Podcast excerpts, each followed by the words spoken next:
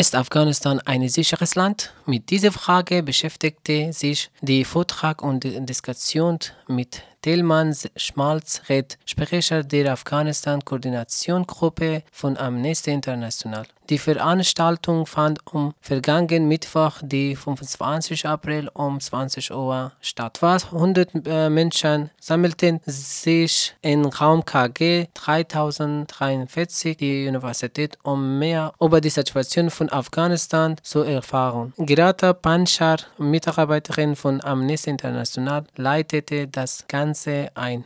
Ja, ich freue mich sehr, dass wir jetzt gleich einen sehr spannenden Vortrag unterstützt mit Bildern, ja auch aus den persönlichen Erfahrungen sehen werden und danach hoffentlich auch in eine spannende Diskussion treten können, bei denen ihr und Sie herzlich eingeladen sind, äh, mitzusprechen, mitzureden und ja, mal mehr über dieses Thema und in dieses Thema reinzukommen. Äh, Grata präsentierte auch die Petition von Amnesty International, die sich an die Bundesregierung wendet, mit dem Ziel, Abschiebung nach Afghanistan zu stoppen. Diese Petition würde dann weitergegeben, damit freiwillig unterschreiben können. Daraufhin übergab Grata das Wort an den Gastgeber Tilman Schmalzred. Äh, zwei Worte zu meiner Person bzw.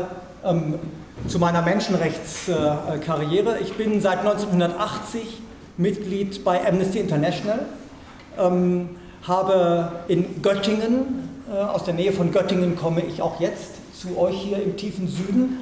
Also in Göttingen ähm, habe ich äh, lange Jahre äh, in einer Amnesty-Gruppe mitgearbeitet, äh, am Anfang einen Einzelfall aus dem Südjemen betreut, dann, ähm, damals gab es äh, noch äh, Nord- und Südjemen, äh, dann äh, habe ich äh, einen Arbeitskreis aufgebaut mit teilweise 20 aktiven Mitgliedern, ähm, in dem wir die Länder von Marokko bis ähm, Afghanistan, Türkei bis Sudan in zeitlich befristeten Aktionen zu bestimmten Themen ein bis drei Monate Länge bearbeitet haben. Wie er es später erzählt, stammte eine Drittel der Mitarbeiter selbst aus den Ländern über welche sie zusammenarbeiteten. Er erzählt dann weiter zu seiner Tätigkeit bei Amnesty International. Leiter der Afghanistan-Koordinationsgruppe ähm, zu Amnesty International für Leute, die sich mit Amnesty nicht auskennen.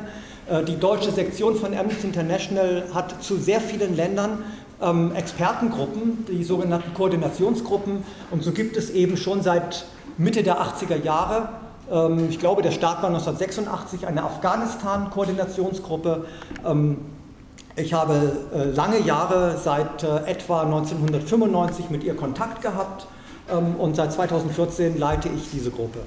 Später kommt er zu seinem eigentlichen Vortrag, der vor allem auf Bilder basiert. Ich beginne meinen Vortrag einmal, indem ich kurz auf dieses Bild hier hin, äh, hinweise.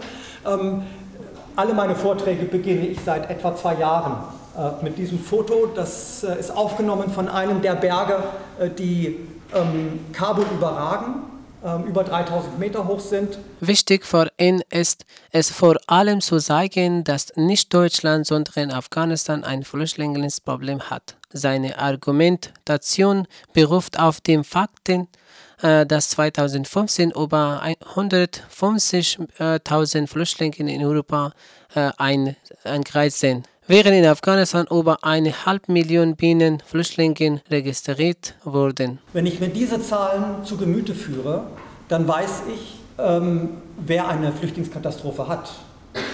Äh, Afghanistan hat eine Flüchtlingskatastrophe. Er erinnert an etwas, das die Menschen oft zu vergessen oder nicht zu wissen scheinen. Zusätzlich äh, äh, sage ich an dieser Stelle noch, dass die meisten Flüchtlinge, die Afghanistan verlassen haben, natürlich nicht in Europa, Nordamerika, Australien und so weiter gelandet sind, sondern hauptsächlich in Pakistan oder dem Iran. Am Ende des Vortrags waren die Teilnehmenden die hauptsächlich Studenten aus Freiburg waren sehr begeistert.